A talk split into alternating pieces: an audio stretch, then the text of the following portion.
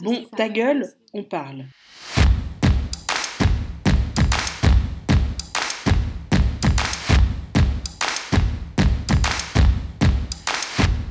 Bienvenue sur le podcast de Kamak Ta gueule on parle, un podcast bimensuel qui discute société, mode et sport avec l'équipe de Kamak.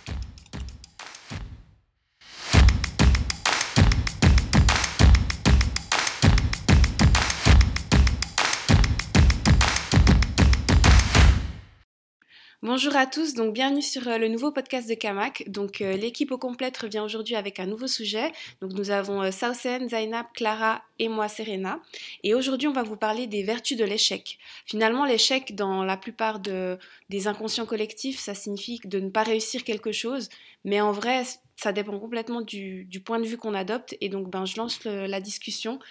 Qu'est-ce qui a pu être perçu comme un échec sur vos parcours? Alors, euh, moi, je, j'ai. Euh, ouais. C'est Sausen qui parle. Ouais, Bonjour, c'est Sausen. Euh, donc, du coup, moi, ma... c'est vrai qu'en en fait, pendant longtemps, j'avais pas eu d'échec parce que j'étais une bonne élève, j'avais fait un petit peu tout comme il faut et tout, jusqu'au jour où j'ai décidé de fonder mon entreprise. J'étais à Londres et puis, euh, ben, j'avais pas trouvé d'emploi qui me, qui me convenait. Donc, du coup, j'ai décidé de, d'ouvrir ma boîte de de branding en fait. Et puis euh, c'était deux ans mais de galère. C'était, la galère. C'était un truc de fou. J'étais avec des... Avec... Euh, sans, sans, sans, aller dans les détails, mais j'étais avec des, des hommes euh, beaucoup plus âgés que moi qui, étaient, qui avaient investi dans ma société, qui me prenaient pour la bobette du coin. C'était horrible parce que je, devais me battre avec eux pour, que, pour avoir mon avis qui était entendu. Je devais me battre avec le système de façon à ce que je comprenne, tu vois, le système de l'entrepreneuriat en Angleterre. Enfin, faire fonctionner une entreprise depuis la base, tu, tu sais pas ce que c'est. Et le fait, j'avais 23, 24 ans, donc aussi j'étais relativement jeune et j'étais seule. Et, euh, et j'avais pas vraiment eu d'expérience professionnelle avant. Et donc, du coup, je travaillais comme une dingue, mais je travaillais mal, en fait. C'était mm. donc du coup, euh, évidemment, après deux ans. Tu avais des clients et tout, il y avait de l'argent qui rentrait. C'était quoi ta société, en fait? Pardon? Exactement, c'était quoi que tu faisais? Je faisais justement du branding en fait. C'était en fait l'idée c'était de donner euh, l'accessibilité au marché euh, européen, particulièrement le marché suisse et le marché anglais, aux euh, clients qui venaient d'Afrique du Nord et de Moyen-Orient, et en, leur, en fait en leur proposant mes services de, de, ouais, de marketing en fait mmh. et de, de conseil à l'image. En gros c'était ça. On avait euh, quelques clients, mais la plupart du temps, euh, c'était des clients qui étaient venus via le biais d'un de mes associés qui était un avocat euh, un peu chelou, tu vois, mais que j'avais pas vu que c'était un avocat un peu chelou. D'ailleurs, si tu entends ça, monsieur, tu te reconnaîtras. et au final, en fait, ce qui s'était passé, c'était que je me suis complètement fait avoir parce que, au final, j'avais vraiment envie de continuer, mais les investisseurs s'étaient entendus entre eux pour décider entre eux qu'ils allaient plus financer la boîte. Euh, sachant que moi j'avais pas d'autres revenus que ça et donc du coup en fait j'ai dû la fermer au bout de deux ans et au bout du moment où on commençait vraiment à avoir une visibilité à avoir un peu de l'argent qui rentrait. Donc c'était ça qui m'avait un peu saoulé c'était que ok tu veux fermer la boîte s'il n'y a pas de revenus je comprends. Mais si tu veux fermer la boîte quand il y a du revenu c'est quand même un peu tu vois. Et surtout j'avais passé pour moi c'était c'était l'énorme échec de ma vie parce que j'avais l'impression en fait que je sais pas l'entrepreneuriat, c'est un petit peu toujours cette vision hyper. Euh, euh, un peu l'Eldorado du travail en mode euh, tu fais vraiment ce que tu veux, tu, tu t'organises comme tu veux, etc. Mais au final, on parle pas souvent, et je pense que ce serait l'occasion aujourd'hui d'en parler, de, de la difficulté d'être un entrepreneur en fait. Ah à quel point c'est pas facile, quoi. À quel point, en fait, euh, déjà en termes de discipline, en termes d'argent, en termes de, en termes de crédibilité, en termes de, de, de, masse de travail, c'est, c'est, euh, c'est comme si tu avais trois jobs à plein temps, quoi. Et c'est, moi, je, je me souviens, je travaillais du 100, 120 heures par semaine, et puis euh, j'étais, ouais, j'étais au bord du burn-out pendant quasi deux ans, quoi. mais c'était une superbe expérience. En plus, j'étais à Londres, donc. Il y a pire. Ouais, voilà, il y a pire. donc c'était cool. Mais à la suite de ça, euh, quand je suis revenue, j'ai fait une grosse dépression. Ah, tu m'étonnes, tu reviens à Neuchâtel. Genre, ah, non, non, Neuchâtel, pas des. je tu fais une dépression. Et pourquoi tu as fait une dépression? J'ai fait une dépression parce que je me sentais comme la plus grosse des merdes. J'étais là, j'ai perdu deux ans de ma vie, j'ai pas un rond. Euh, j'étais moi, mon rêve, ça a toujours été de vivre à Londres, tu vois. Mm. Et j'étais là et j'ai dû, lâcher- j'ai dû lâcher mon rêve de vivre à Londres pour revenir à Neuchâtel. C'était. En fait, dans l'entrepreneuriat, t'as as intérêt à avoir euh, un mental différent. C'est ça. Tu peux pas genre te permettre d'avoir un mental où tu te dis euh, c'est l'échec de ma vie. Tu vois, en fait, t'es toujours obligé d'être de te battre avec toi-même, tu vois, Ouais. intérieurement pour pas tomber un peu. Ouais, mais c'est dur, tu vois. Quand c'est... Moi, c'était ma première expérience et c'était quelque chose qui m'a été arraché à la Mm. fin. C'était pas un choix. Ouais. Tu vois, c'était vraiment genre. ça. Les Ouais, trois investisseurs qui se sont rencontrés, ils ont dit, tu sais quoi, on va tout arrêter. Comment tu les as connus Bah, c'était quelqu'un qui m'avait vu, on avait travaillé ensemble euh, une fois, puis euh, on avait discuté, puis il m'avait dit ouais viens on fait un truc ensemble. Moi je voulais trop, ça faisait un moment que je voulais monter quelque chose, tu vois. Et puis euh, donc on avait commencé à monter quelque chose, puis après on, est- on avait cherché des gens un peu aux alentours dans ses contacts et, et dans les miens, on avait trouvé deux personnes qui étaient d'accord d'investir. Euh, elles n'ont pas investi beaucoup, mais elles ont investi un petit peu de façon à ce que tu vois je puisse vivre un petit peu de ça, donc j'étais un peu euh, entre guillemets salarié, mais pas vraiment, puisque je recevais quasi rien, mais c'est juste pour survivre, quoi. Et, euh, et en même temps, l'argent qu'ils nous donnaient, c'était aussi réinvesti dans tout ce qui était, tu vois, matériel marketing, etc. Mais en même temps, on n'avait pas du tout les mêmes mentalités, c'est-à-dire que moi, j'étais vraiment dans le digital, entre Mm. guillemets, et, et eux étaient plus dans le networking entre Tu arabes dis et les, tout. les investisseurs Ouais. ou ton, ton cofondateur Mon, co- mon cofondateur. Mais les deux, ça pouvait faire une belle team. Hein. Si vraiment Ouais, mais- comment les. Si t'as pas le même état d'esprit, euh, c'est mort dans le film. Et c'est ça, et Ouais. ma- pas seulement ça, mais quand tu as une. euh, quand tu cette espèce de. Comment dire euh, de D'attitude de parrain, mais de- m- genre mauvaise, tu vois. En Genre, mode, tu, moi je sais tout, toi tu sais pas. c'est ça. Mm. Ou bien, si toi tu sais, mais tu sais seulement pour faire des jobs de secrétaire, tu vois. Ouais. Et quand tu donnes des, petits, des Ah, avis un peu plus forts. surtout une femme, c'est c'est juste C'était ça. aussi. Mais j'étais une femme, j'avais euh, début de la vingtaine, et puis eux, c'était des mecs euh, Ils avaient de quel âge? 50 ans. Ah, hein. Mais à Ah. part ça, enfin, tu, tu réalises quand même que genre à 23 ans, c'est-à-dire tout juste sorti de l'adolescence, et encore il y en a certains stages là, ils sont encore bien, bien dedans, t'es genre parti à Londres et t'as essayé de fonder ta société. Enfin, Ouais. au-delà du fait que certes ça n'a pas, ça a pas fonctionné du premier coup, enfin, moi en tout cas avec un regard extérieur, j'admire. Parce que je me dis, certes ça n'a pas abouti, mais je me dis il y a aussi des circonstances atténuantes. Et puis moi je crois beaucoup au fait que les choses, il y a un moment, si elles doivent se faire, elles se font. Puis si elles se font pas, ben, enfin, tu pourras donner tous les efforts que tu veux. Ça se fera pas. C'est aussi une question, comme elle disait Clara, si t'es pas avec les bonnes personnes, c'est aussi chimique. Faut pas non plus que, enfin, à mon sens, que tu aies l'impression que finalement, le fait que ça ait fonctionné ou pas, ça t'appartenait complètement, parce que c'est pas le cas. Euh, je veux dire, il y a aussi les parties prenantes qui Mhm. ont fait que, enfin, euh, on a, enfin, dans, dans ce qui se passe dans notre vie, il y a un moment où on n'a pas la maîtrise complète de tout. Ouais, ouais. Parce qu'on n'a pas d'informations aussi. Peut-être que ça aurait pu fonctionner si tu étais associé à quelqu'un d'autre. Mais le problème, c'est quand tu démarres l'entrepreneuriat, tu n'as aucune expérience, tu sais pas vers qui te tourner. Et souvent, c'est en mode lui, il a l'air intéressant, elle, elle a l'air intéressante. Vas-y, je pense qu'on peut faire un truc. Et, et en fait, c'est- j'écoutais une vidéo justement par rapport à ça qui disait Mais en fait, les gars, je crois que vous comprenez pas que le, la cofondation, c'est pire qu'un mariage. Mm. Euh, C'est-à-dire que si vous n'êtes pas sur la même longueur d'onde, euh, si vous prenez le, le- la première ou le premier venu que vous avez croisé dans la rue, Mm. Mais c'est sûr et certain que ça va pas fonctionner, à moins que par coup de chance, ce soit aussi une personne qui soit grave sur la même longueur, sauf que quand tu démarres, t'as pas toutes ces informations, tu es obligé de te faire ton expérience, et comme elle disait Serena, je pense que tu peux... Faut pas se flageller pour... Parce que là, déjà, en fait, ce qu'il faut se dire, c'est que tu as fait un truc que la majorité des gens ne font pas. Mm. Donc déjà là, on peut dire que tu es au-dessus de la moyenne. Et J'aime puis- bien, j'aime bien cette discussion. et ça me sens fâche, hein, je sais. Non, en puis- fait, du tout, les filles, pas d'échec et tout, je suis bien. en fait. et puis, euh, et puis c'est ça, c'est que nous, on nous a aussi, je trouve beaucoup en Europe, et j'ai l'impression que c'est quelque chose qui, quand, quand tu t'écoutes aussi pas mal d'entrepreneurs et un peu de partout du monde, ils te disent qu'en Europe, il y a une mentalité qui est particulière où c'est en mode. euh, T'as pas le droit de faire des expériences en fait, c'est soit tu réussis tout de suite, soit tu réussis pas. Et si tu réussis pas, t'es la risée de tout le monde. Ah bah on t'avait dit que ton projet il, a pas, il allait pas marcher. Ah moi on t'avait dit que fallait faire attention, qu'il aurait peut-être fallu que tu joues plus la sécurité, etc. Mais je pense que que- c'est important quand même la sécurité parce Oui. que ah, le, le level, a- j'ai jamais été autant pauvre de ma vie, hein. Ouais. mais c'était la déchéance. hein. c'était un truc de fou. C'est juste, moi j'ai kiffé ma life parce que j'étais à Londres et que quasi tout était gratuit en termes de culture et tout, mais sinon la déchéance. Mais par rapport à cette expérience, tu dirais qu'est-ce que qu'est-ce que t'en retiens maintenant que le temps a passé? Enfin, au-delà de- du sentiment d'échec que tu as eu au départ, qu'est-ce que maintenant, enfin, si tu regardes ça maintenant dans ton passé, tu ressens le truc comment? Ça t'a apporté quoi? Euh, bah, ça m'a apporté un peu plus de méfiance quand euh, je parlais avec les gens. Et je pense que j'ai vraiment beaucoup grandi, mais en, en même temps, tu vois, j'ai appris énormément de choses Ouais. Mm. au niveau de la discipline, au niveau de ce que je veux, au niveau de ce que je veux pas, au niveau de comment les gens fonctionnent, etc. Donc ça, ça m'a vraiment beaucoup aidé.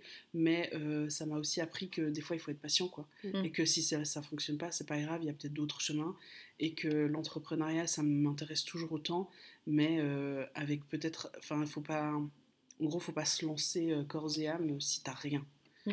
C'est pour ça qu'en général, les entrepreneurs viennent de familles riches. C'est parce qu'au cas où ils tombent, Mm. ils Mm. ont Ils quelque ont un part où filet. tomber, tu vois. Mm, mm, mm. Alors que, enfin, moi, je viens d'un milieu modeste, euh, je, me, je tombe, je me casse la gueule. tu vois comment? Je me casse la figure, euh, vraiment. Donc, Ouais. euh, ouais. Mais bon, ça, Bon, ça, c'était... pour toi, c'était genre l'échec de ta life, quoi. C'était c'était l'échec de ma life sur le coup. Après, euh, pendant quelques mois, j'ai fait ma petite dépression. Mes soeurs m'ont sauvée. euh, puis j'ai retrouvé du job. Puis voilà, la, La vie continue. la vie continue. Il y, a- il y a- il y a un truc qui est assez intéressant, c'est que il faut. En fait, on, on se définit par nos projets. C'est notre projet, c'est notre vie, ou notre projet, c'est nous. Et quand on regarde les, les, les- les meufs et les mecs qui ont méga réussi, c'est des gens qui du jour au lendemain, ils peuvent dire stop, j'arrête le projet, j'en commence un autre. Et en fait, ils sont méga détachés de leur, euh, de leur projet. Et, parce que c'est c'est souvent ça aussi, c'est que quand tu démarres un, un projet, ben, par exemple, avec, euh, avec euh, mon mari, Raph, on, avait déma- on a démarré euh, une, un business de marketing relationnel. Et puis, on, enfin, on le fait toujours, à plus petite échelle du coup, mais pendant 4 ans. Et on avait des objectifs qui étaient méga élevés par rapport à ça. Et on comprenait pas pourquoi nous, on n'arrivait pas autant rapidement que ce que les autres, ils avaient réussi à faire. Des gens du même âge, des gens de la même condition, si on peut dire ça comme ça. Et et c'est méga frustrant. Et tu t'as l'impression que... Moi, je me disais, si je lâche ça, c'est-à-dire que dans ma vie, je- tous les trucs que je vais continue, que je vais réentreprendre, je vais aussi les lâcher. En fait, ça va démontrer euh, comment est-ce que je fonctionne. Et si je lâche ça, je vois pas pourquoi les autres trucs je les réussirais. Et en fait, c'est complètement faux parce que c'est pas ta vie se résume pas à ce projet-là uniquement Mm. et à ça. Et c'est expérience et le fait d'avoir capté que c'est pas parce que ça, ça a pas marché que tous les autres trucs vont pas marcher. Je me disais non, je peux pas me dire si j'ai échoué quelque part, je vais forcément échouer partout parce que c'est c'est une manière de fonctionner qui est intrinsèque à moi. Tu vois comment je veux dire? Ouais. et, et en fait, le fait de se dire, bah non, parce qu'en fait, tu as mille et un exemples de- d'entrepreneuses et entrepreneurs qui ont foiré maintes projets Bien sûr. et qui ont réussi, comme des qui, qui du premier coup ont réussi, mais c'est tellement pas la norme et que qu'il faut pas s'accrocher à ça et se dire, euh, ok, ben je teste, ça fonctionne pas, ok, autre, machin, etc. Après, voilà, et forcément, il faut faire des choix stratégiques, il faut avoir un minimum, on peut pas dire, euh, vas-y, je fais comme ça, puis on verra bien ce que ça va donner, mais il faut pas se définir par les projets qu'on met, Ouais. même si c'est des projets que nous, on a créés, qui nous tiennent à cœur, parce Mm. que c'est pas ce qui nous définit. Et toi, du coup, Clara, c'est quoi ton, bah, du coup, ton échec vu que t'en parles là? Ben, moi, c'est. c'est, hum, pendant un moment, je l'ai vécu aussi un peu comme ça. C'était le fait que on avait des objectifs euh, financiers très très hauts avec euh, notre opportunité marketing relationnel. En gros, nous, ce qu'on vendait, c'était que des produits euh, de beauté à l'aloe vera. Enfin, un produit de santé et beauté à l'aloe vera. Et puis, et puis, et puis on, avait on, avait, on avait fait plein de plans sur la comète, des objectifs qu'on s'était mis. On t'a fait, on t'a fait, on t'a fait. Mais on, en fait, on, on voyait qu'on avançait vers nos objectifs, mais jamais autant qu'on voulait et jamais à l'allure que d'autres le faisaient. Du coup, c'était méga frustrant parce que quand tu captes pas, tu dis ouais, mais vas-y, je fais, je, fais, je fais tout ce qu'il faut, j'ai l'impression que j'applique les conseils qu'on me donne et ça vient pas. Ben, tu dis ouais, en fait, c'est moi qui ai un problème, c'est Ouais. c'est moi qui arrive pas, c'est moi qui suis pas assez comme ci, comme ça.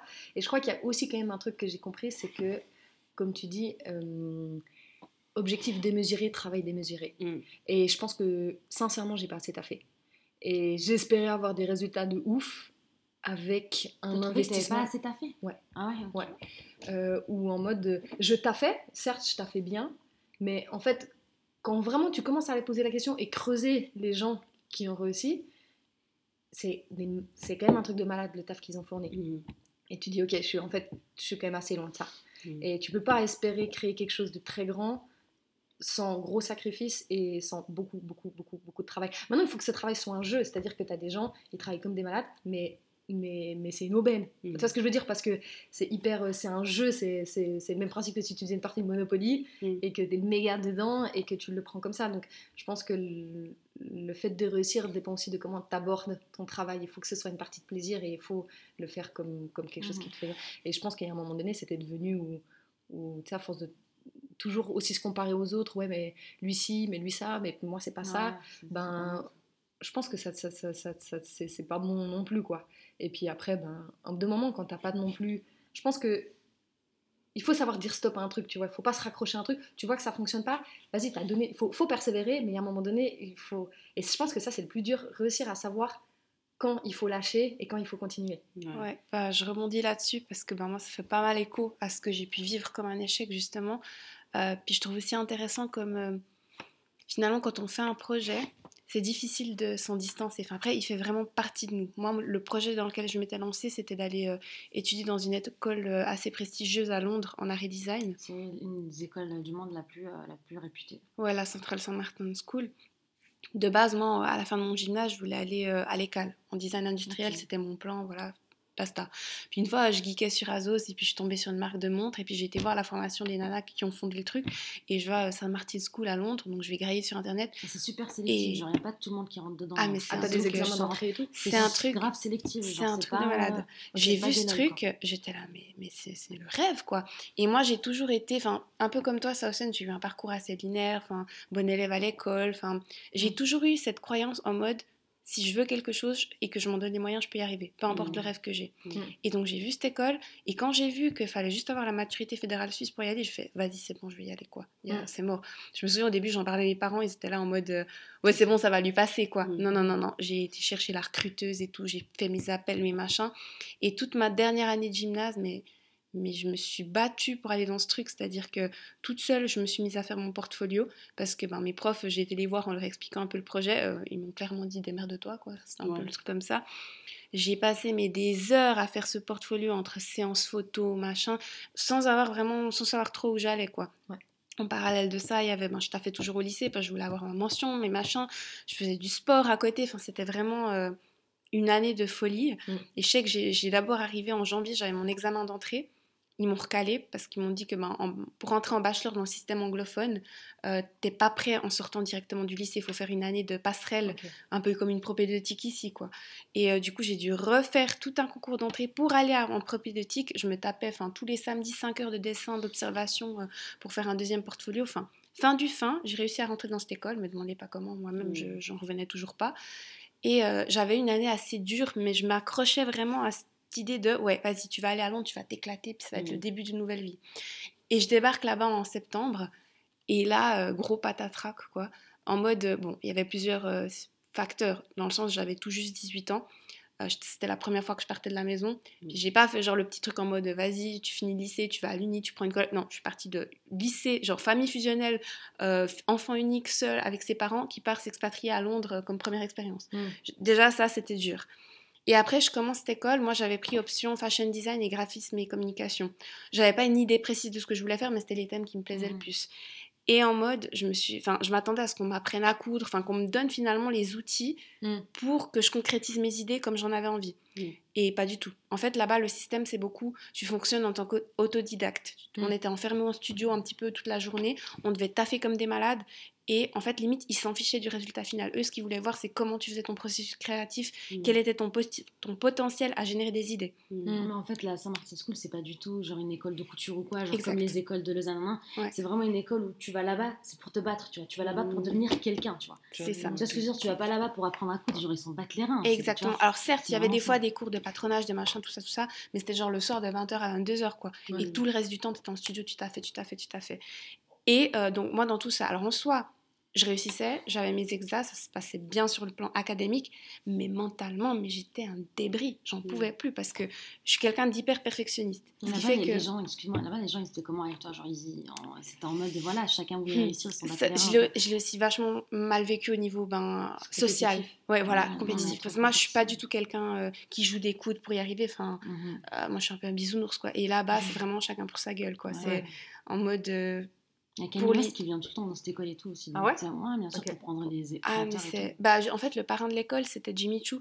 Puis il y avait déjà un concours au sein des étudiants que le meilleur étudiant allait gagner genre six mois d'internship euh, dans ces usines Mhm. en- à Singapour, quoi. Donc euh, la compète, elle était vraiment hardcore. Et puis moi, je suis quelqu'un de très perfectionniste, ce qui fait que dès que je fais un truc, je me fous une pression, mais de ouf, en mode c'est de la merde, ça va pas le faire, tout ça, tout ça. Et du coup, à chaque fois qu'il fallait générer un truc, mais je le vivais super mal, quoi. En Ouais. mode, mais je crois que j'ai pas fait un seul jour sans pas pleurer là-bas. Mm. Et donc Putain. pendant longtemps, non, non, non, mais grave, non, mais je vous dis, j'étais hyper mal. Et en fait, c'était, ça a été compliqué de devoir dire stop. Ouais. Parce que pendant des mois, au début, je me disais, ouais, mais t'es mal parce que t'es loin de ta famille. Ouais, mais t'es mal parce qu'il faut que tu t'habitues. Puis à un moment, t'as un mois qui passe, deux mois qui passent, et tu te rends compte que Mm. ça va toujours pas. Mais je me suis dit, mais tu vas te détruire, quoi. Et surtout, j'avais honte parce que j'étais partie à Londres, enfin, j'étais partie de Suisse, tout le monde était au courant que je partais étudier en Angleterre. Vas-y pour rentrer, expliquer à tout le monde pourquoi t'es partie, qu'est-ce qui a pas fonctionné. Enfin, rien que de penser à, à faire ça, mais ça me rendait malade. Mm. Et il y avait aussi le côté de se dire, ben, mes parents, ils m'ont quand même aidé financièrement, c'est une école qui a un certain coût, parce que toi-même, tu sais que la vie à Londres, elle n'est pas, Ouais. elle est pas gratos, quoi. Mhm. Et je me disais, mais putain, mais comment je vais faire à faire le chemin inverse? Et comment je fais le deuil de ce projet? Surtout que j'ai l'impression, c'est comme si tu as, goûté au caviar, t'aimes Ouais. pas, Ouais. mais t'as honte de pas aimer parce que c'est du caviar, quoi. C'est Ouais. Et Ouais, t'es grave là, putain, mais je suis privilégiée, je suis dans une école, je me suis battue et tout ça. Comment t'expliques à la société que ben c'est pas pour moi? Ouais. Et donc ça a été tout un cheminement de me dire, ben voilà, euh, je me souviens que j'avais écrit un, un pavé de messages que j'ai envoyé à tous mes contacts, comme ça je me dis, vas-y, comme ça, tout le monde sait, puis ils sont au courant. Mm. Et je me souviens que ben aussi sur place, mais j'ai été visiter plein d'écoles différentes pour être sûre que c'était pas là qu'était ma place. Et j'avais peur de rentrer en Suisse parce que je me disais, bah, tu vois, tu pars de Londres à Neuchâtel, t'es là, putain, comment je vais vivre le truc? Et en fait, quand je suis rentrée, mais la libération, quoi. Ouais. J'ai jamais autant apprécié une neige de ma vie. Pourquoi hein. tu prends ça comme un échec en vrai?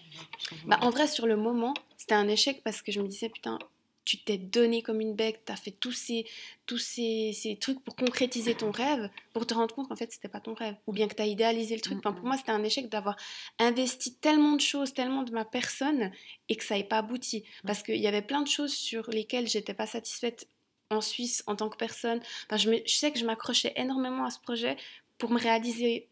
Personnellement, parce que je Mm. voyais un petit peu, je, je- comment dire, je me donnais de la valeur que à travers les choses que j'accomplissais. Mm. En mode, j'étais peut-être pas, je me disais, bah vas-y, t'es peut-être pas la plus belle, t'es peut-être pas la plus douée en danse ou bien j'en sais rien, mais ça c'est ton truc, tu vas y arriver Ouais. et c'est Mm. ça qui va faire que tu vas faire la différence dans le game. Mm. Et le fait que ça, ça s'effondre, puis que je rentre, puis que je me dise, bah voilà, maintenant faut que tu fasses autre chose, Mm. ça m'a mis une grosse claque dans la gueule en mode, la leçon de vie là-dedans c'était, ben ton projet, c'est comme tu disais Ouais, Clara, C'est pas toi. C'est pas forcément toi. Il faut Mm. prendre de la distance et te dire, bah voilà, j'ai essayé ça, ça n'a pas abouti, maintenant, bim, on part sur autre chose.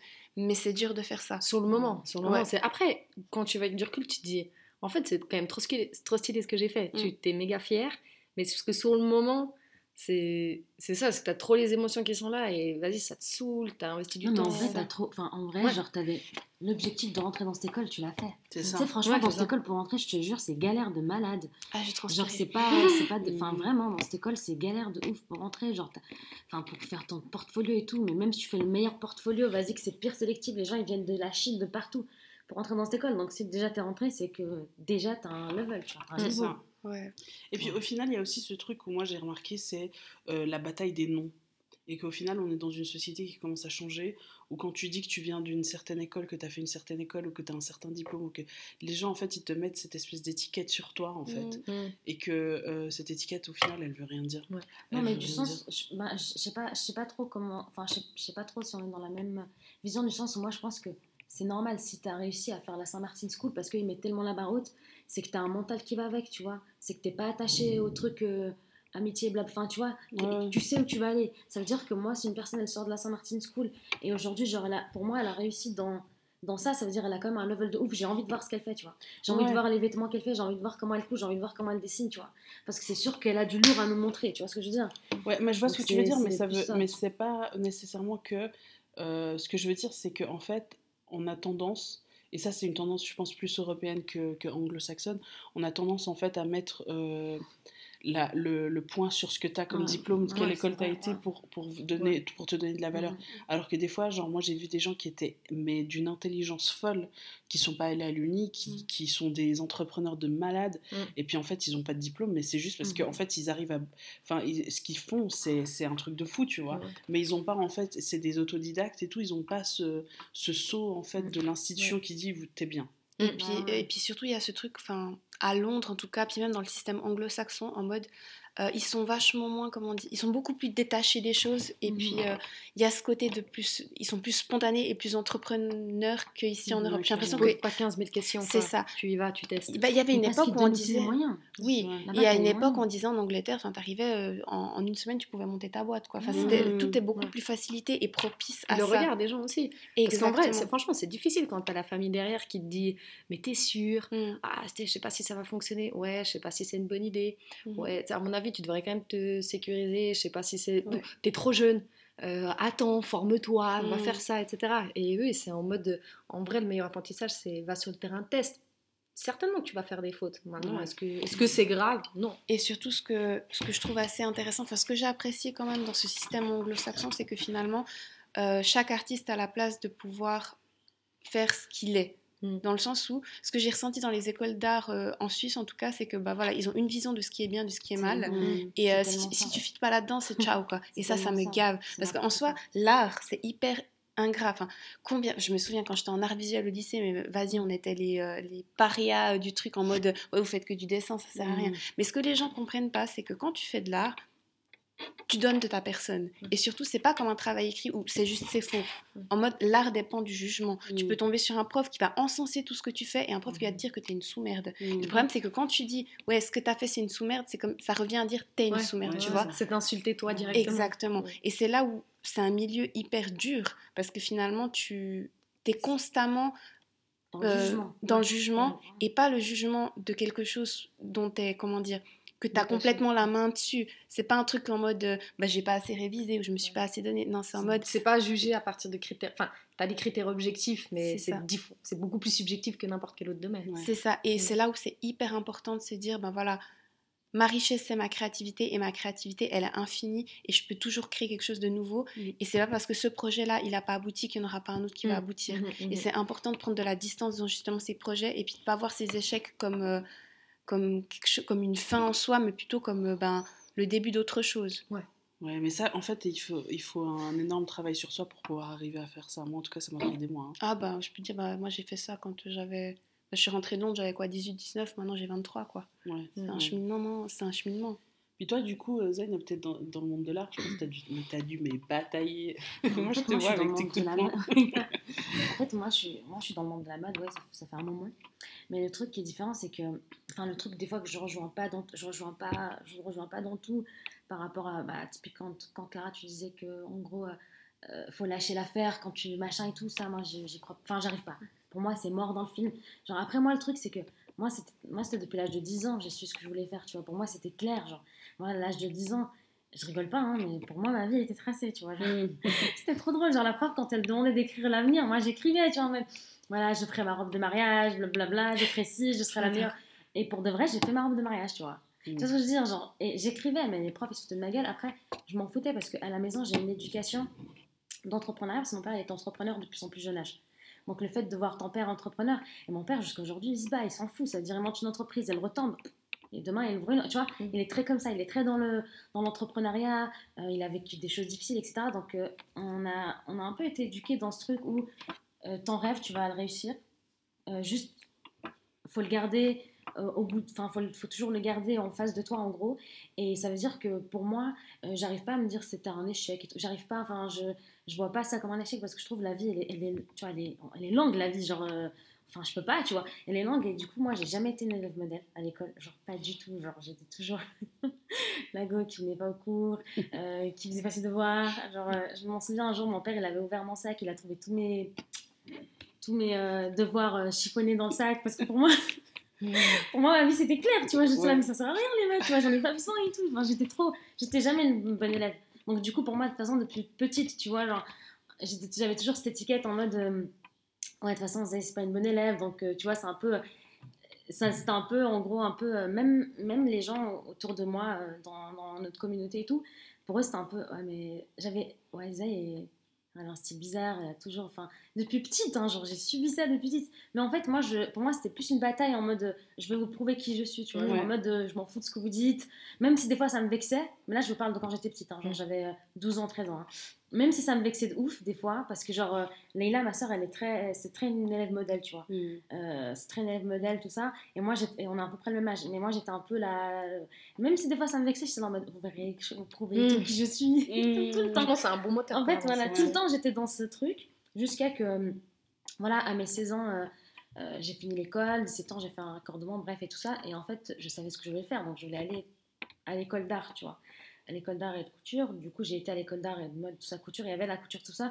Mais voilà, j'ai vu, genre, il y avait des choses, moi, qui me plaisaient pas. Genre, la couture, je déteste, tu vois. J'étais là en mode, putain, je vais faire la couture pendant un an. Je détestais ça, mais je savais que je devais passer par là, tu vois. En fait, pour moi, c'est vraiment. euh, pour moi, la vie, bien le professionnel, c'est vraiment genre, ok, là au bout, j'ai mon rêve. Euh, je monte sur un arbre, il se casse, c'est pas grave. Je fais ça, c'est pas grave, tu vois. Mm. Même si, genre, ça, ça va pas, c'est pas grave. Je sais que mon rêve, je vais l'atteindre, tu vois. Mm. Même si je l'atteins à 40 ans, je m'en fous, je vais l'atteindre. Ma foi, c'est le chemin que je dois mener, tu vois. Mm. Ça veut dire que c'est le chemin que je dois mener. Ça veut dire que si aujourd'hui, je suis sur des mandats, etc. et tout, et que j'ai pas genre un gros contrat et que genre je gagne 40 000 balles par mois, c'est pas grave, c'est le chemin que je dois prendre, tu vois. Je m'en fous. Dans tous les cas, l'essentiel, c'est que je fais ce que j'aime en ce moment, c'est que je suis bien dans ma peau, bien dans mon esprit, et que mon rêve, il est là-bas et que je vais l'atteindre, tu vois. Donc en fait, mon cheminement, il a toujours été comme ça. J'ai jamais réussi, euh, malgré que, je vous jure, genre ma scolarité, enfin, tellement j'ai détesté l'école que moi, genre, j'ai pas envie de mettre mes enfants à l'école, tellement pour moi, c'était, j'ai détesté l'école, tu vois. Pour moi, c'était le système scolaire, le fait d'ob- enfin, moi, pour moi, c'est, c'est une autre histoire, mais tous, tous ces systèmes-là, pour moi, c'est, c'est pas possible, tu vois. Donc, euh, malgré tout ça, bah, je pense que ça m'a forgé à me dire, en fait, euh, on s'en- enfin, je m'en fous, tu vois. Genre, c'est pas l'école qui va juger qui je suis, Mm. c'est pas les gens autour de moi qui vont juger, que je, je m'en fous complètement. Et du coup, genre, j'ai fait euh, l'école là, la première année et les profs me disaient Ah, mais Zay, c'est pas fait pour toi, la couture, c'est mieux que tu quittes l'école et tout. Je dis, enfin, j'étais là en mode de, Non, enfin, je vais rester. J'aime Mm. pas la couture, mais moi, j'aime la mode, tu vois. Mm. Donc, faut bien qu'en deuxième année, je sais que ça va changer. En troisième année, je sais, je sais que ça va changer. Donc, en deuxième année, euh, euh, bah, moi, j'ai. Bon, moi, après, moi, je suis très euh, indisciplinée. Du sens où moi, je sais. Par exemple, si on me donne un truc, je vais le faire, tu vois. Mais saoulez-moi pas comment le faire, tu vois. Je le fais à ma manière, tu vois. J'ai toujours été comme ça. Du coup, c'est c'est un peu. Et du coup, bah, en deuxième année, c'était pareil. On devait finir des trucs. Je vais les finir, tu vois, tranquille, t'inquiète. Mais genre, je faisais deux jours à l'avance, tu vois, en stress, tu vois, et tout. Et après, la troisième année, il y avait, euh, il y avait un truc. euh, en gros, ils devaient prendre les 10 meilleurs élèves, etc. Et par chance, en fait, les gens. Parce qu'à l'école, pour moi, j'étais genre un peu l'élève. euh, Elle est très créative et tout, Zay. Mais bon, en tout cas, dans ce, elle est pas assez technique, tu vois. Mm. Tout le temps en mode très créative et tout, mais la technique et tout. Mais, enfin, tu vois, ils étaient très. euh, très scolaires, tu vois, les profs. formaté les- dans les- case. voilà, et c'était très scolaire, tu vois. Mais moi, pas du tout. Et du coup, on a eu des photographes de Vogue et tout qui étaient venus pour nous faire un workshop sur deux mois. Et en fait, ils ont pris les meilleurs élèves et moi, j'ai fait partie des meilleurs élèves. Du coup, pour moi, j'étais en mode, t'as vu, euh, enfin, cocotte là, tu dois quitter l'école, fais gaffe. hein. Et du coup, tu vois, et à chaque fois, c'était, tu vois, c'était, à chaque fois, c'était comme ça. Puis après, j'ai été à Lugano pour faire l'école, euh, l'école technique comme de mode, euh, machin, modélisme. Euh, voilà, j'ai fait un an et demi en accéléré, j'ai pas du tout aimé. Je m'en battais les reins, je suis revenue ici. Enfin, tu vois, je m'en fous, je suis revenue ici à Vevey, enfin chez ma mère, tu vois. Pour moi, c'était en mode ah merde, tu vois, je reviens ici à Vevey alors que j'ai travaillé à Milan, tout ça. Et je m'en foutais. Enfin, pour moi, c'est le chemin que je dois prendre, tu vois. Je sais que je vais atteindre mon rêve, mais je suis obligée de passer par tous ces chemins, tu vois. Je pense que quand t'es entrepreneur ou quand t'as un rêve à atteindre, c'est pas facile, tu vois, à le faire. Et, et en même temps, on n'a pas les choses facilement. Souvent, les gens qui ont réussi, c'est pendant des années qu'ils ont Mmh, galéré. Ça veut dire, ils retombent, ils remontent, ils retombent, ils Mmh. remontent. Les mecs, peut-être qu'ils ont percé à 40 ans, qu'ils ont percé, à, je sais pas moi, à Mmh. 50 ans, mais ils sont arrivés parce qu'ils ont persisté, tu vois. Ouais. Et C'est ça, euh, quand- voilà, quand- du coup, c'est moi, je suis dans cette Quand je disais, c'était pas raison. lâcher l'affaire, c'était comme tu disais. Juste que tu as un objectif, mais des fois tu penses prendre un chemin, en fait c'est pas ce chemin. Donc tu prends juste un autre chemin. Mais il faut, sa- il faut savoir dire, faut pas chaque fois que. Bah, typiquement, tu as démarré une école, finalement tu vas pas jusqu'au bout.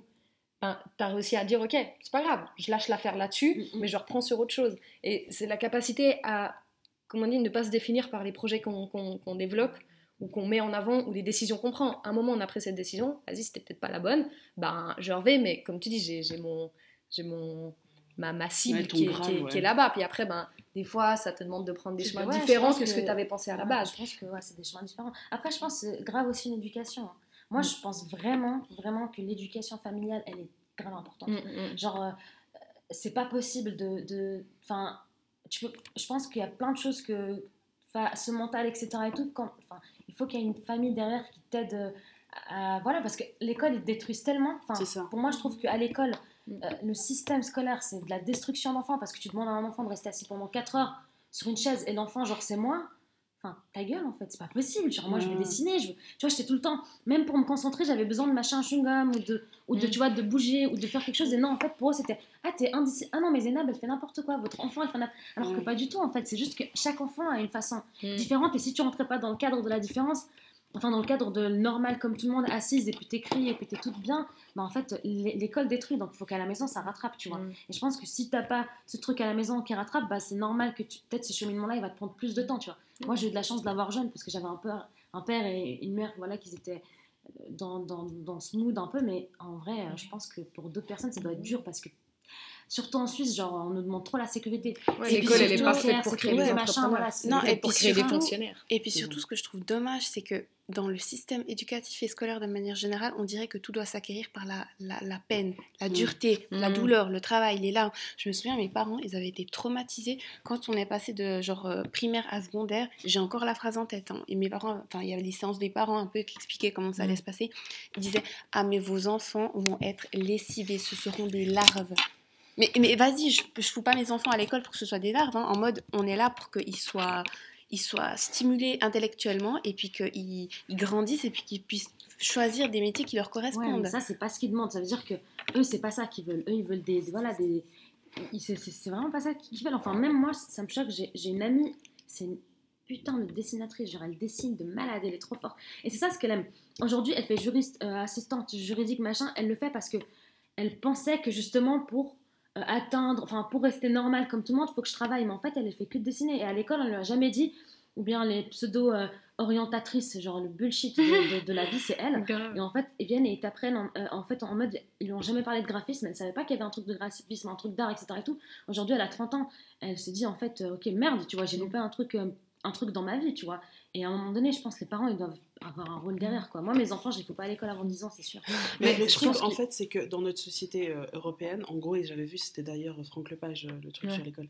Bah, l'école, elle est faite pour euh, créer en fait des, soit des ouvriers, soit des, des fonctionnaires. Ouais, Donc, c'est basé sur l'ancien modèle. C'est basé sur l'ancien modèle, que l'entrepreneuriat, c'est quand même relativement, euh, on va dire, nouveau comme concept, et que quelque part, on a, surtout quand on est, entre guillemets, bon élève, les carrières que tu as, c'est ingénieur, médecin, avocat. Mm. Quelque part, quelque chose qui est entre ça, euh, c'est difficile à, à même à imaginer. Et après, en fait, dès que tu es un peu... Et le truc, c'est, on te dit, c'est, t'es soit intelligente, soit t'es créative. Hmm. Tu peux pas être les. Ouais. Et pourtant, comme moi je dis que le- la créativité, c'est l'intelligence Ouais, qui c'est ça. s'amuse. C'est c'est ça. Ouais. Bah, pour revenir à ce que tu disais, tu sais, où le, le système scolaire est très. euh, euh, comment dire Il il est pas amusant. Et comme tu dis, tu dois, pour atteindre des choses, tu dois le faire avec douleur. Et je pense que c'est. C'est-à-dire que c'est un prérequis de taffer et donner tout ce que tu as quand tu taffes si tu veux réussir quelque chose. Mm. Maintenant, c'est simplement qu'il faut rendre ça ludique. Et il y a beaucoup d'entre... La plupart aussi des entrepreneurs qui, et entrepreneuses qui ont réussi, c'est des gens qui ont taffé comme des malades, mais qui ont kiffé taffer comme des malades. Et c'est là où il faut être intelligent aussi quand tu es entrepreneur, c'est, c'est savoir rendre des choses ludiques, le prendre comme un jeu, et automatiquement le travail en devient beaucoup plus facile aussi. C'est ça, et puis tu as un objectif en fait, c'est que tu sais pourquoi tu le fais. Exactement, j'allais dire ça justement. Forcément, ça rend les choses beaucoup plus simples et beaucoup, beaucoup plus agréables. C'est ça, il faut savoir finalement pourquoi on fait les choses. Mm, mm, et mm. puis moi je pars du principe, maintenant même quand je vois des potes par exemple qui sont en exa, puis qui stressent, machin et tout ça, c'est qu'au-delà du résultat, le simple fait d'avoir initié quelque chose, de l'avoir fait jusqu'au bout et d'avoir donné tout ce que tu pouvais, moi dès le moment où ces critères ils sont remplis, il n'y a pas d'échec qui rentre en ligne de compte. C'est-à-dire qu'après, ben voilà, c'est la vie qui va faire que ça passe ou ça passe pas. Mais il y a un moment où finalement, cette notion de l'échec qui nous a, j'ai l'impression, été inculquée à travers de l'éducation, hein, Mhm. c'est quelque chose qui a été tellement euh, souligné en rouge partout que Ouais, maintenant c'est imprimé dans nos têtes. Mais moi, je- finalement, je me dis que il n'y a pas d'échec dès le moment où tu as fait de ton mieux Ouais. et puis que tu as réussi à en tirer une leçon. Mais et qu'après tu, tu te développes parce qu'en vrai les- ça existe si tu restes là-dessus tu vois Certes, si tu restes voilà. là-dessus et que tu abandonnes tout et que, que tu t'appuies toi sur ton sort C'est certes ça. c'est un échec Et puis je trouve intéressant de se dire, comme tu disais Zay, que la vie elle est longue. Tu vois, Mm. en mode euh, c'est bon, ok, là ça n'a pas fonctionné, mais enfin je suis encore en vie. Enfin, dès, dès le moment où tu es en vie et tu as la santé, mais tu, tu peux faire ce que tu veux. Moi, je pense que euh, moi j'ai beaucoup de peine à en fait savoir, euh, et je pense que c'est aussi un peu mon problème, c'est savoir que- quel est mon, est-ce que j'ai vraiment tout donné. Mais le truc, Tu vois, tu peux pas quantifier je pense c'est c'est ça tu peux pas quantifier Et- À part si- enfin, le truc, c'est que tu as un but, non? Tu sais, le- c'est quoi ton but dans la vie? Tu l'as Ouais. au fond de toi. t'as- Ouais, ouais. Enfin, du moment où tu as un seul but dans la vie et tu sais où tu vas aller, ma foi, t'aurais fait ton mieux dans tous les cas, tu vois. Ouais. Tu peux pas, genre, tu peux pas te dire non, j'ai pas fait de mon mieux. Si, j'ai fait de mon mieux. C'est juste que tout simplement, je suis obligée. C'est en fait, je suis obligée de passer par tous ces cheminements-là pour y Ouais. arriver. Basta. T'as fait de ton mieux avec l'environnement que t'avais, tu vois, avec Oui. l'information que t'avais, avec les gens qui t'entouraient, avec. C'est toujours après, bien sûr que tu peux dire, bah moi je me dis, j'ai pas assez taffé, mais sur le moment, pas assez taffé et j'ai- je suis pas allée chercher les bonnes méthodes, tu vois. Mais sur ce moment-là, j'ai donné le mieux que je pouvais avec ce que j'avais. Tu Ouais. vois ce que je veux dire? Ouais. Tu donnes tout le temps le, mieux, le meilleur de toi. C'est juste qu'après, il faut se dire, ok, là j'ai capté que c'était pas ça qu'il fallait faire, c'était plutôt hein. comme ça. Et puis du coup, maintenant j'applique ça et maintenant j'ai, j'ai mon environnement a changé. J'ai des nouvelles informations, j'ai euh, des, des, comment dire, des nouvelles personnes qui m'accompagnent. Euh, je sais pas, j'ai peut-être d'autres moyens financiers, d'autres choses. Du coup, mes paramètres changent. Maintenant, comment, maintenant, de toute façon, avec ces paramètres-là, je vais donner le mieux de moi. Parce que à partir du moment où tu t'investis, généralement, tu, tu, Ouais, tu, ouais, ouais. tu vois ce que je veux dire. Après, je sais enfin, pas ce que ça vous a donné en termes de, de, de aftermath en fait de ça. Parce que, enfin, qu'est-ce que ça, ça a engendré en termes de soit de changement d'attitude, soit de, sais, enfin, par exemple Les, moi, de euh, vos ouais, échecs les- ou bien toi comme tu vois la chose, comment est-ce que ça t'a euh, Troubles post-traumatiques. Voilà, voilà, les petits troubles. Pas, euh, que ce soit ça ou que ce soit peut-être un changement de vision ou, ou euh, des choses en fait que vous, que vous avez remarquées après ça qui sont venues en fait dans votre euh, qui sont venues se rajouter quelque part à votre vie. Ouais, je sais pas. Alors moi, me concernant, ça m'a mis un... Enfin, grosse remise en question. Dans le sens où j'avais toujours un peu cette idée, j'ai cet objectif, voilà, ça va arriver là et tout ça. Et je me définissais par cet objectif. Et en fait, le fait que ce soit écroulé et que ça ait fait un vide, ça m'a fait comprendre qu'en fait, je suis pas que ces projets-là. Et ça, ça m'a forcé en fait à faire un travail sur moi, de me dire, bah voilà, Céline, finalement, qu'est-ce que t'es, qui t'es enfin, J'ai dû faire un travail d'introspection pour apprendre à me connaître. Mm. Parce que j'ai l'impression que peut-être toutes ces années, bah, j'ai toujours été quelqu'un de très occupé, qui faisait mille trucs, et puis justement qui se définissait par ses projets. Mais au final, c'était peut-être une fuite en avant. Et puis là, ça m'a forcé en fait à faire face à moi-même, de me dire, bah voilà, là, tu dois retrouver une formation, tu dois savoir un peu ce que tu veux faire dans la vie. Parce que quelque part, cet objectif-là qu'on suit toujours, je l'avais plus. Mm. Et du Mm. coup, je- ça, ça, ça, enfin, j'ai dû vraiment faire ce travail-là et ça a été hyper confrontant. Parce qu'en mode, j'ai toujours été une machine de guerre qui fonctionnait à, à 1000 à l'heure. Et euh, ben, là, j'ai été obligée, entre guillemets, d'apprendre à vivre avec moi-même différemment. Mm. Parce que tu as lâché ton objectif. Bah, parce que cet objectif, en fait, il a changé. Il était plus valable, ouais. C'est quelque part, que- toute ma vie, j'avais cette croyance-là. Et cette croyance, elle s'est avérée que c'était pas ce qui me convenait. Et du coup, j'ai dû tout remettre en question. C'est comme si. C'est comme un peu ben, quand on dit que le Père Noël, il n'existe plus. Quoi. Enfin, Tu Mhm. dois te recréer un Noël différent. C'est un peu ça. C'est vrai que moi, je pense que, la, que ça m'a bien appris, c'est comme tu dis, en fait, c'est que les choses, elles évoluent. Mm. C'est pas grave de changer d'objectif. Mhm. Tu peux, c'est pas parce que tu te lances dans une voie que tu as l'obligation de la terminer. Et que ça veut dire que si tu la termines pas, tu as lâché ou tu as abandonné. Non, c'est pas vrai, parce que des fois, tu as ta vision qui change. Il y a des choses dans la vie qui font que tu rencontres des personnes, euh, tu écoutes des choses qui te font te dire Ah, mais en fait, mon objectif de vie, il a changé. Les gens, j'ai l'impression que des fois, on te met que, en fait, ton objectif de vie, il est le même toute ta vie. Mhm. Et en fait, non, pour certains, ça l'est, pour d'autres, non. Parce que des fois, il suffit que tu changes de système de croyance et d'un coup, tu te dis, mais en fait, en fait, tout ce sur quoi j'avais mis des projections, en fait, c'est plus du tout ça que je veux et c'est autre chose. Et c'est ok de changer et c'est ok d'être continuellement en évolution. Et c'est pas parce que tu es rentré dans une voie que tu peux pas en sortir. Et le truc, c'est que ça, c'est un phénomène qui est connu. C'est le phén- phénomène de l'inertion, c'est-à-dire qu'à partir du moment où tu prends un chemin, t'arrives plus à te défaire de ce chemin-là, Mm. même si tu vois qu'il y a d'autres chemins à côté. Juste parce que t'as démarré ça, alors tu te sens l'obligation de le terminer. Mm. Ouais, après, je pense que si, genre, ton, ton objectif, c'est ton rêve, il n'y a pas de. Tu vois, c'est là où vraiment t'es détruit. Enfin, après, je pense pas que si ton objectif, c'est- ton rêve, t'arrives à lâcher, tu vois. Mais si Non, ton mais parce que du coup, il est objectif, tu vois, déjà. c'est ton rêve, il n'y a pas de. il- Enfin, il y a pas de- d'évolution. Enfin, t'évolues dans- avec ce rêve-là, tu vois. Mais je En pense que c'est Zayn, ça que je veux ouais. atteindre, tu vois. Zayn, je pense que toi, Enfin, tu es une des personnes, on va dire, les plus chanceuses, entre guillemets, d'avoir un rêve défini depuis que tu as 10 ans. Par exemple, moi, j'ai pas vraiment ça. Bah, pareil. pareil. Et, et c'est difficile en fait. C'est clair que j'ai j'ai des, je sais ce qui me rend heureuse Mm. et je sais ce qui, entre guillemets, je sais plus ou moins qui je suis, ce que j'aime faire. Après, ça m'a donné genre une panoplie de choses que je peux faire, tu vois, dans ce dans ce truc-là. Mais si maintenant tu me dis c'est quoi ton rêve, moi, je te dis, mon rêve, c'est d'être heureuse, en fait, et d'être heureuse en faisant quelque chose que j'aime et en pouvant allier euh, mon esprit analytique à Mm. mon esprit créatif. Mais ça, ça veut tout dire et rien Ouais. dire en même temps, tu vois. Mm. Donc, autant, tu vois, faire euh, l'entrepreneuriat, ça m'a hyper plu, autant que travailler, tu vois, dans, dans, dans une entreprise avec euh, juste des valeurs qui, qui me sont, qui me, qui me tiennent à cœur, ça, me- tu sais, ça me plaît Mm, aussi. Donc, en fait, je pense que le, le fait que toi, tu aies une voix qui est tellement claire et aussi qui est tellement différente, parce que je pense que le fait de vouloir être dans la mode, il faut que tu sois à fond dedans, tu vois. Mm.